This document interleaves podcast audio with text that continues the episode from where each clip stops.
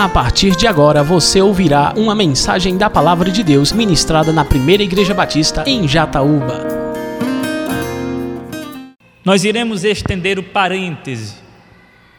Nós estamos estudando Marcos, no entanto, hoje é o Dia das Mães e nós queremos fazer uma breve reflexão, adaptando a nossa reflexão ao dia então eu convido você a abrir a sua Bíblia sagrada no texto que se encontra no segundo livro da Bíblia, o livro do Êxodo, Gênesis, Êxodo. Abra a sua Bíblia no livro do Êxodo e nós iremos ler a primeira porção textual do capítulo de número 2, do versículo 1 ao versículo de número 10, os dez primeiros versos do capítulo 2 da narrativa do Êxodo. Todos encontraram Êxodo capítulo 2, nós iremos ler do verso 1 ao verso de número 10. Diz assim o texto, inspirado por Deus: Um homem da tribo de Levi casou-se com uma mulher da mesma tribo e ela engravidou e deu à luz a um filho. Vendo que era bonito, ela o escondeu por três meses. Quando já não podia mais escondê-lo, pegou um cesto feito de junco e o vedou com piche e betume. Colocou nele o menino e o deixou e deixou o cesto entre os juncos à margem do Nilo. A irmã do menino ficou observando de longe para ver o que lhe aconteceria. A filha do Faraó descera ao Nilo para tomar banho. Enquanto isso, as suas servas andavam pela margem do rio. Nisso viu o cesto entre os juncos e mandou sua criada apanhá-lo. Ao abri-lo, viu um bebê chorando ficou com pena dele e disse: Este menino é dos hebreus. Então a irmã do menino aproximou-se e perguntou à filha do Faraó: A senhora quer que eu vá chamar uma mulher dos hebreus para amamentar e criar o menino? Quero, respondeu ela. E a moça foi chamar a mãe do menino. Então a filha do Faraó disse à mulher: Leve este menino e o amamente-o para mim, e eu lhe pagarei por isso. A mulher levou o menino e o amamentou. Tendo o menino crescido, ela o levou à filha do Faraó, que o adotou e lhe deu o nome de Moisés, dizendo: Porque eu o tirei das águas. Amém. Meus amados, o símbolo materno, a mãe, é algo fora de série.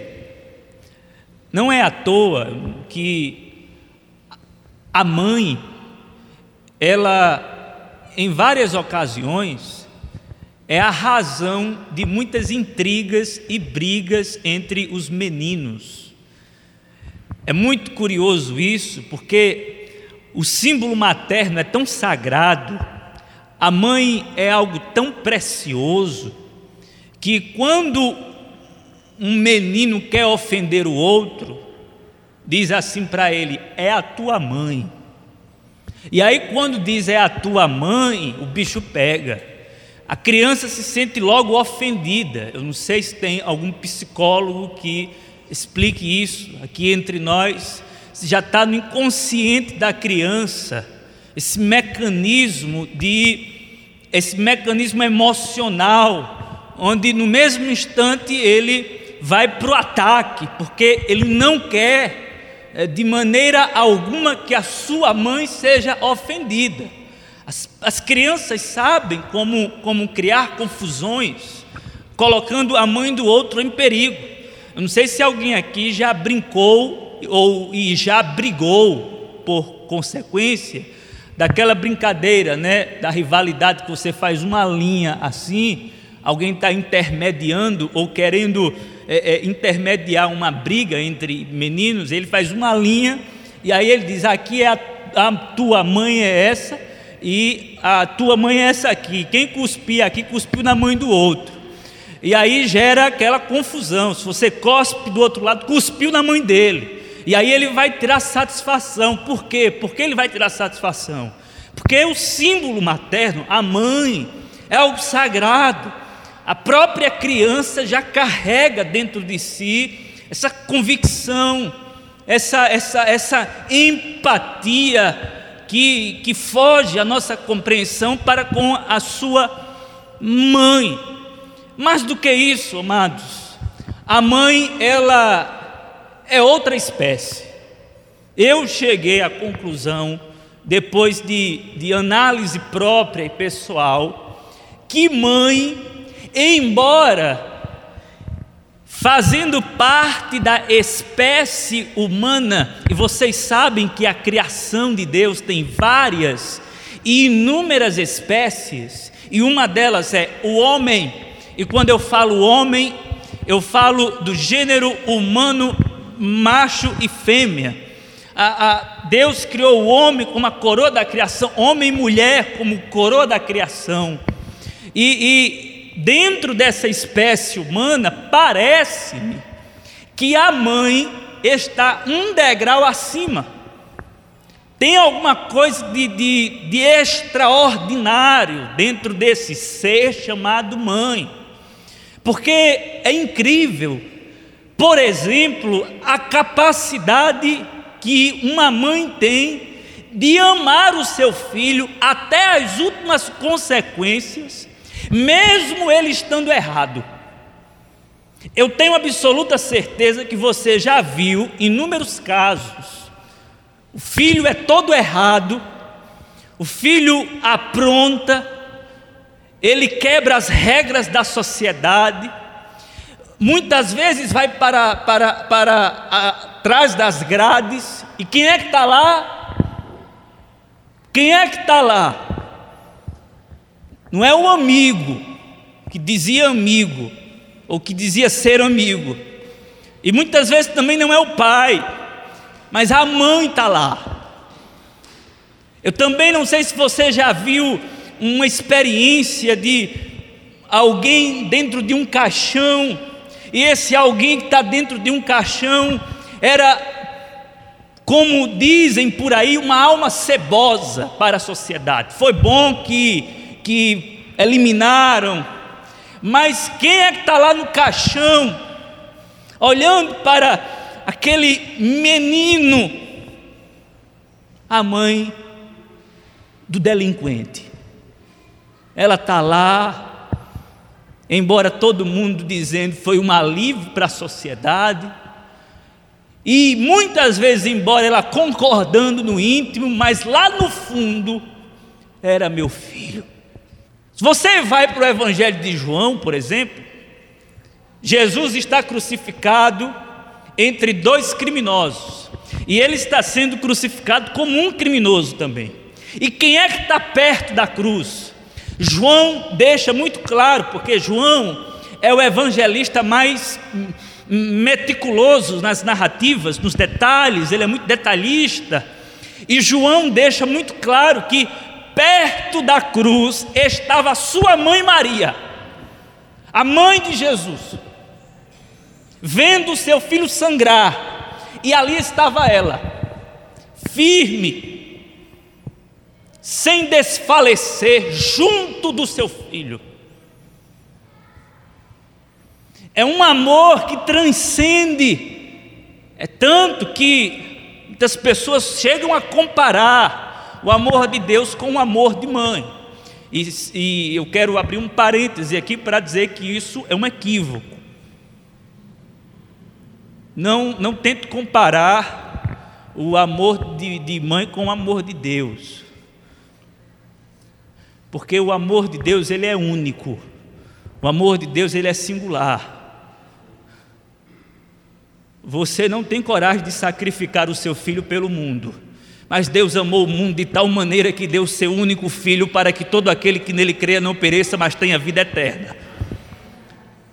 que o texto sagrado vai nos dizer é que, ainda que uma mãe venha abandonar o seu filho que, ama, que amamenta, diz o Senhor, mesmo assim eu não abandonarei. Ainda que uma mãe, então esse ainda está dizendo, a, a mãe é algo que é um ser, é um ente existencial que está a parte da categoria humana da média, está acima da média, tem um atributo de amor incondicional que não pertence a ninguém mais, só a ela. O texto, amados, que nós acabamos de ler, nos coloca diante de uma das histórias mais belas das Escrituras Sagradas. Uma mulher da tribo de Levi, que se casa com um homem da tribo de Levi, ela é engravida e logo ela dá à luz a um filho. E é interessante, queridos, que nesse contexto, se você ler o capítulo de número 1, nós lemos o capítulo 2, mas há um contexto que cerca esse evento, essa narrativa. Se você ler o capítulo de número 1, você vai ver que os hebreus estavam vivendo debaixo de uma opressão egípcia, porque depois que José morre e depois que outro faraó que não conhecia José ascende ao trono, Faraó começa a ficar com uma certa suspeita acerca dos hebreus que estão crescendo. Os hebreus estavam cativos no cativeiro do Egito, mas eles moravam lá, viviam lá.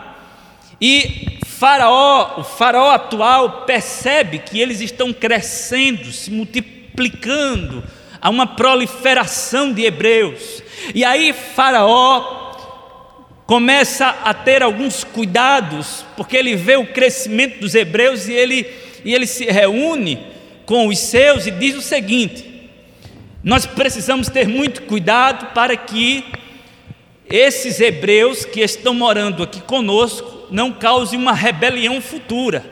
Eles são fortes e eles podem muito bem se unir a um inimigo que vier contra nós para nos derrotar. E aí o, o Faraó, depois de algumas tentativas para restringir o crescimento desse povo, ele assina um decreto, e o decreto é o seguinte: toda criança que nascer sendo macho dos hebreus deve morrer. Toda criança que nascer sendo macho deve morrer. Esse é o decreto. Dentro desse contexto, você tem algumas parteiras que estão dentro dessa política abortiva. As parteiras devem, no momento em que a criança nasce, ao perceber que é macho, mata. Há um infanticídio, uma morte volumosa de crianças aqui nesse contexto. Crianças morrendo num volume assustador, um infanticídio se instala. E é no meio desse contexto, contrário à vida humana e contrário a crianças, e neste caso, criança do sexo masculino, que esta mãe engravida e dá à luz a uma criança, e essa criança é macho. Só que diz o texto sagrado que quando ela viu a criança, ela viu que a criança era muito bela. E aí, sabe o que foi que ela fez?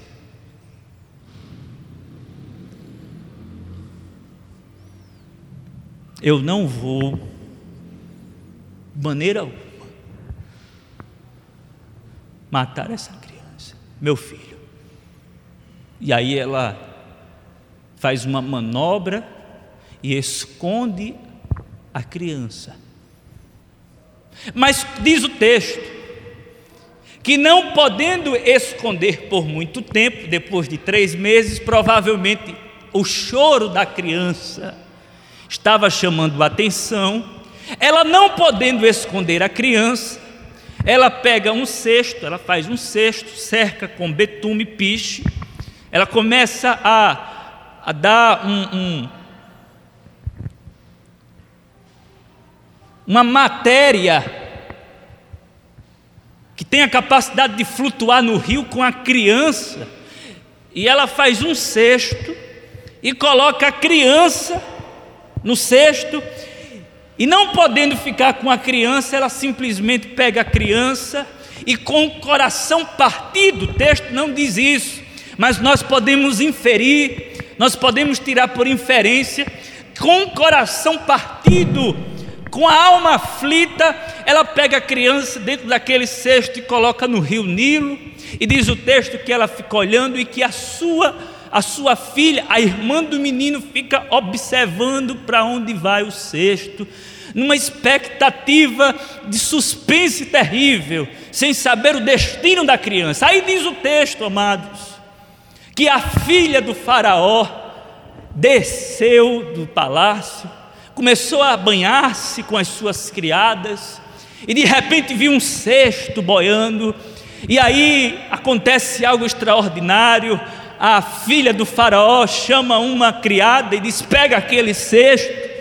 E a criada pega o cesto, traz até a sua presença. Ela olha e quando vê uma criança chorando, e ela logo identifica: é, é, é, é criança hebreia. Mas ela se identifica com a criança e ela diz: Nós vamos ter que fazer alguma coisa e a criada sugere: Você quer que eu vá chamar? Aliás, a irmã do menino que estava vendo vai atrás. E o que é que está acontecendo aí? Uma criança. E aí a irmã do menino diz: Você quer que eu vá chamar alguém para tomar conta dessa criança? Aí ela diz: Sim, chame eu ainda vou dar um salário para ela tomar conta. Aí a irmã do menino corre para chamar a mãe da criança. E aí a mãe da criança recebe o menino de volta e cria até um determinado momento, recebendo para cuidar do seu próprio filho, numa circunstância onde estava tudo praticamente perdido. Amados irmãos, esse é o texto que nós acabamos de ler. Uma mãe desesperada esconde o seu filho em circunstâncias adversativas à vida e ela entrega o seu filho não à sorte, mas à providência de Deus, e a providência de Deus faz com que a criança volte para ela, e a criança sobrevive a um contexto onde as crianças machos não sobreviviam. À luz desse texto, queridos, eu gostaria de sublinhar algumas verdades para as mães. E eu gostaria muito da sua atenção neste momento. A primeira verdade, queridos, sobre você que é mãe, é a seguinte: mãe, o seu filho ou a sua filha não é um acidente, mas é fruto da providência de Deus. Escute só isso. Mãe, o seu filho ou a sua filha não foi um acidente, mas foi fruto da providência de Deus. Quando eu falo em acidente, eu falo em acaso. Não tem aquelas pessoas que falam em gravidez indesejada?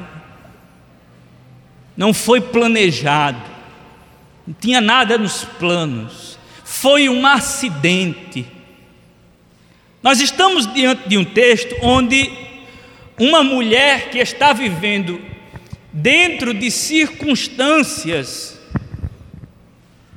altamente perigosas à vida de uma criança, Ela tem um relacionamento com o homem, o seu marido, e ela engravida. E quando ela dá à luz, é um filho, é uma criança macho. O texto, ele é muito natural. Você lê o texto e você lê um homem da tribo de Levi casou-se com uma mulher da mesma tribo e ela engravidou e deu à luz um filho. Vendo que era bonito, ela o escondeu por três meses. Você lê o texto e você vai lendo como uma historinha.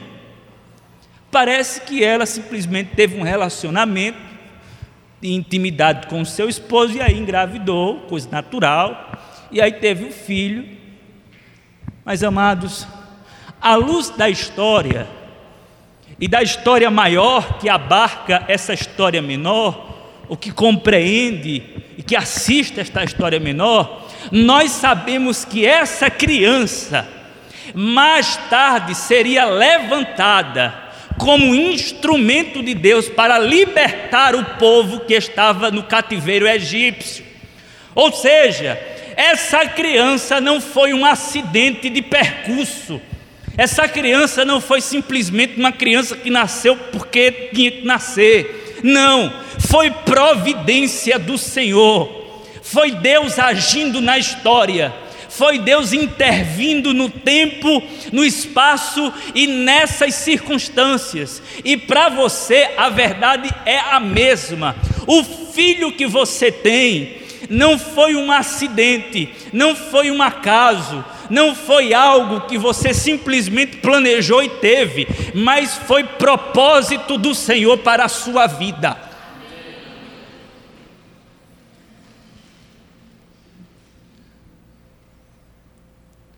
Talvez você diga, eu não desejei. Foi, um acidente. Foi não. Foi não. Foi Deus que interviu. Até porque o engravidar é um milagre. Foi Deus que interviu nesse mistério biológico para que você, mãe, tivesse um filho, de modo que este filho não foi um acidente, não foi uma coisa natural, foi providência de Deus na sua vida. Mesmo que você não concorde comigo, eu não estou nem aí para essa sua opinião, porque a sua opinião ela está abaixo da verdade das escrituras sagradas. O que está sendo comunicado aqui nesse texto é que havia um propósito para esta criança, e não apenas para esta criança, mas para todas as crianças que nascem na face do planeta Terra, incluindo a sua.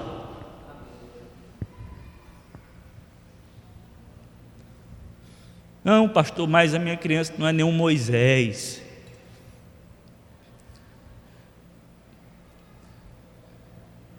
É um milagre de Deus, é uma vida, é criatura do Senhor. Foi um erro, não. Tire isso da sua cabeça. Não foi um erro, não foi um acidente. Humanamente falando, mas, pastor, e aquela circunstância onde aconteceu um estupro? Foi um, um erro na história, um acidente? Pode até ser ao seu olhar, mas aos olhos de Deus não. Ele tem um propósito, ele tem um plano bem definido, embora nós não entendamos o que Deus está fazendo, mas uma coisa eu posso garantir a você: o filho que você tem foi Deus que lhe deu. A filha que você cria foi Deus que lhe deu. Mas, pastor, mesmo essa danadinha, né? Porque tem mãe que gosta de chamar danadinha. O danadinho, mesmo sem saber o que denota esse termo, né? Que é, é, é condenado ao, ao inferno. Danado, a gente danado é danação infernal. Mas tem, tem, tem mãe que fica danadinho, é um aperreio, e eu não pedi a Deus, você não pediu a Deus, mas Deus deu, porque Ele tinha um propósito, tem um plano. Providência do Senhor na sua vida. Então, eu quero que nesta noite você glorifique a Deus pelo filho que Deus lhe deu. Não foi você que quis, não.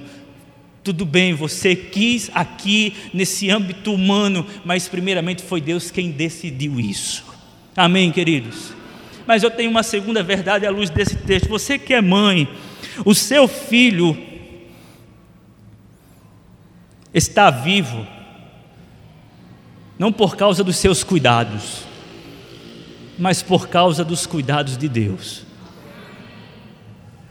Essa história ilustra de uma maneira bastante clara esse fato, porque ela se encontra numa situação, a mãe de Moisés, onde ela não pode criar a criança. E aí o que é que ela, ela faz uma cesta e, e um cesto e coloca a criança dentro do cesto. Imagine a cena. E aí ela simplesmente larga, ela larga, ela abandona o cesto.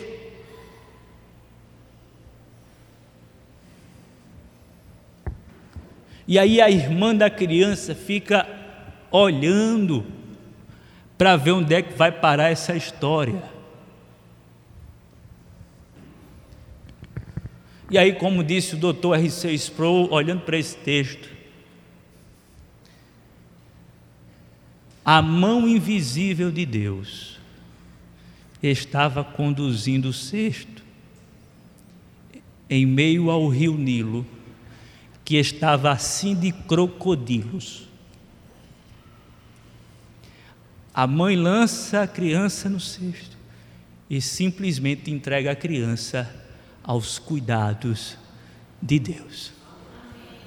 Senhor, está sob os teus cuidados. Escute só uma coisa: seu filho, a sua filha, seu filho não está vivo, não é porque você é super protetora, não. É porque Deus é super protetor ele é hipercuidador, Ele é o Todo-Poderoso e Ele, até o dia de hoje, está preservando a vida do seu filho. E aqui cabe uma aplicação muito prática para você que é mãe. Você que é mãe, dobre os seus joelhos e entregue o seu filho aos cuidados de Deus.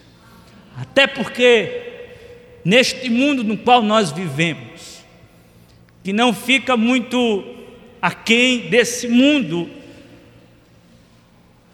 onde Moisés nasce, tem as suas dificuldades, seus dissabores, seus terrores, e é muito difícil criar uma criança nos dias de hoje, mas saiba, que é Deus quem está providenciando a vida, que é Deus quem está mantendo, é Ele quem está na manutenção da existência, é Ele quem preserva a vida dessa criança. Perceba que a criança é largada, mas Deus não larga a criança, a mão invisível de Deus está por trás, conduzindo a situação da criança, e é interessante que Deus faz com que no mesmo instante a filha de Faraó desça do palácio, porque a filha de Faraó estava lá em cima.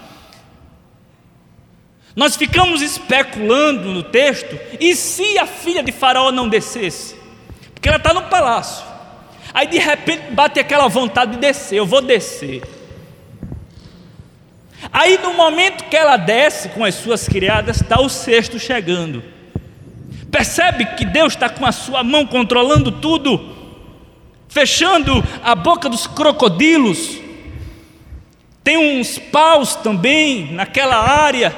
Ah, o cesto poderia bater e virar com a criança, mas nós chegamos a uma conclusão: Deus estava por trás daquela cena preservando a vida daquela criança.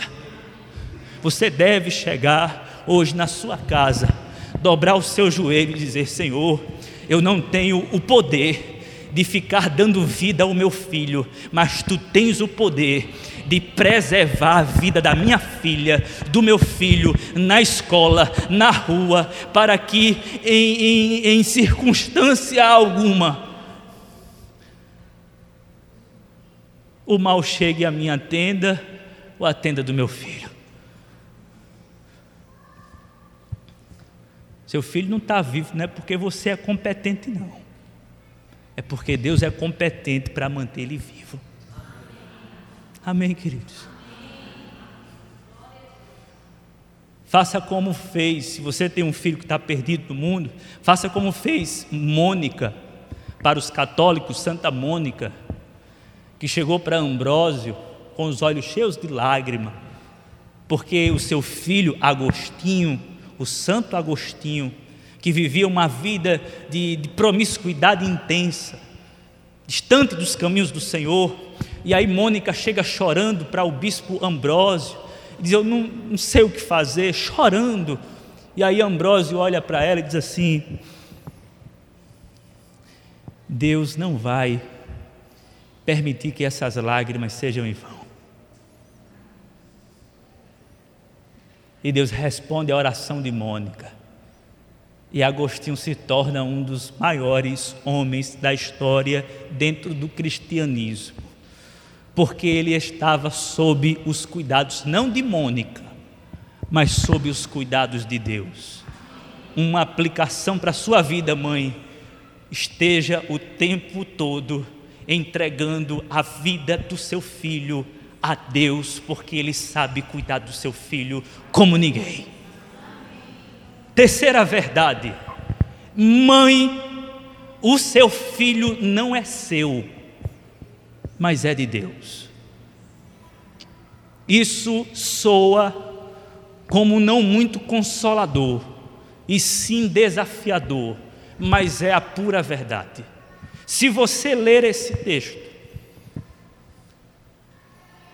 e não apenas esse texto, mas se você continua lendo todo o texto, você vai ver que Moisés, embora voltando para os braços da mãe, mas ele não fica a vida inteira nos braços da mãe.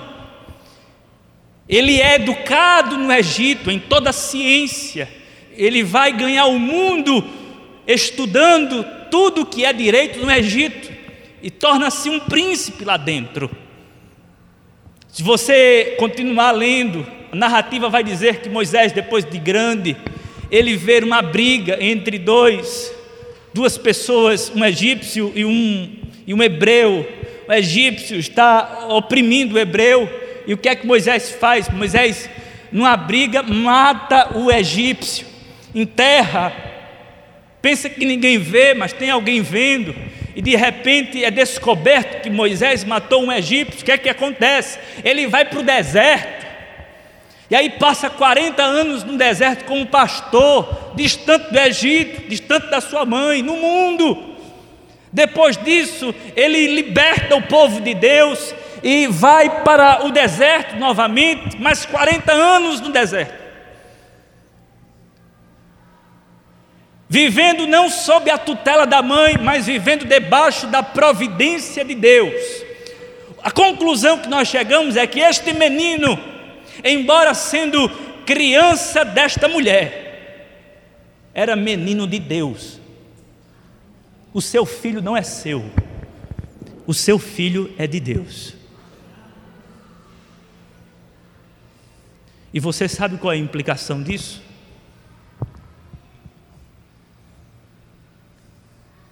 Você sabe qual é a implicação disso? Eu sei que o amor de mãe é um amor inexplicável. E quando o filho parte, se isso acontece, porque o natural é que a mãe se vá primeiro. Mas nós vemos o tempo inteiro mães vendo filhos morrendo, E isso pode acontecer com qualquer uma de vocês. Eu sei que você está repreendendo essas palavras agora. Eu sei, eu entendo. Mas eu não vou dizer, ou melhor, eu não vou deixar de dizer uma verdade para você. A qualquer momento, o seu filho que não é seu, ele pode ser recolhido por Deus. Porque ele não é seu, ele é de Deus. Para não me estender muito, eu quero só fechar com uma experiência dramática e ao mesmo tempo benéfica que eu tive com uma pessoa mais do que especial aqui na cidade de Jataúba. Todos ficaram sabendo daquela fatalidade com o adolescente que levou um choque e foi a óbito. E eu tive a chance de visitar a Solange, a mãe do menino. Sem saber muito o que dizer, para minha surpresa, ela olhou bem nos meus olhos e disse assim: Pastor, Deus achou melhor levar o meu filho. O que é que eu posso fazer? E aí ela concluiu dizendo o seguinte: Ele sabe, eu não sei de nada. Deus sabe o que fez. Se Ele achou melhor levar o meu filho, quem sou eu, pastor? Para dizer alguma coisa. Irmãos, eu fiquei assustado, assombrado, estupefato diante da segurança, da convicção e da fé daquela senhora.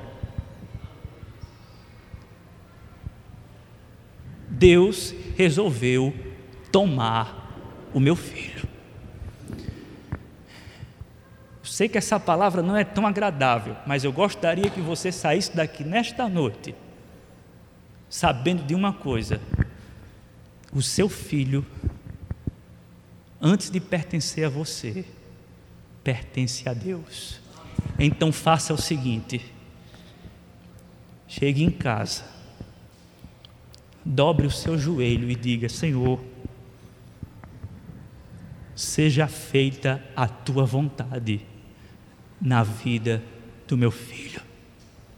Lógico que isso não se aplica apenas à morte, mas a todos os aspectos. De repente você quer que o seu filho siga um caminho, mas ele tem uma outra vocação que Deus designou. Quem sabe você que é mãe aqui, seu filho é pequeno ainda, quem sabe você deseja que o seu filho seja um médico, mas mais na frente ele vai ser um pastor. Porque ele pertence a Deus. Minha mãe queria que eu fosse um médico. Eu desejava ser um jogador de futebol. E hoje eu sou um pastor. Sabe por quê? Porque eu não pertenço à minha mãe e nem a mim mesmo, mas eu pertenço a Deus. Você também. Você não controla a vida, quem controla a vida é o Senhor Jesus Cristo.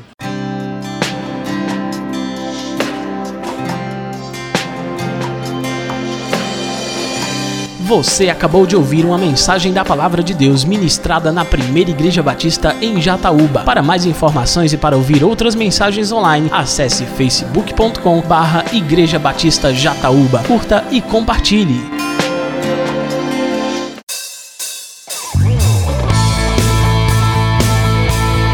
Visite nossa igreja. Às quartas-feiras, a partir das sete e meia da noite, temos culto de oração e estudo da palavra. Aos sábados, Conexão Jovem, a partir das sete e meia. No domingo, às nove da manhã, temos Escola Bíblica Dominical. E à noite, a partir das sete horas, temos a nossa celebração. Primeira Igreja Batista em Jataúba. Há 14 anos, adorando ao Rei dos Reis.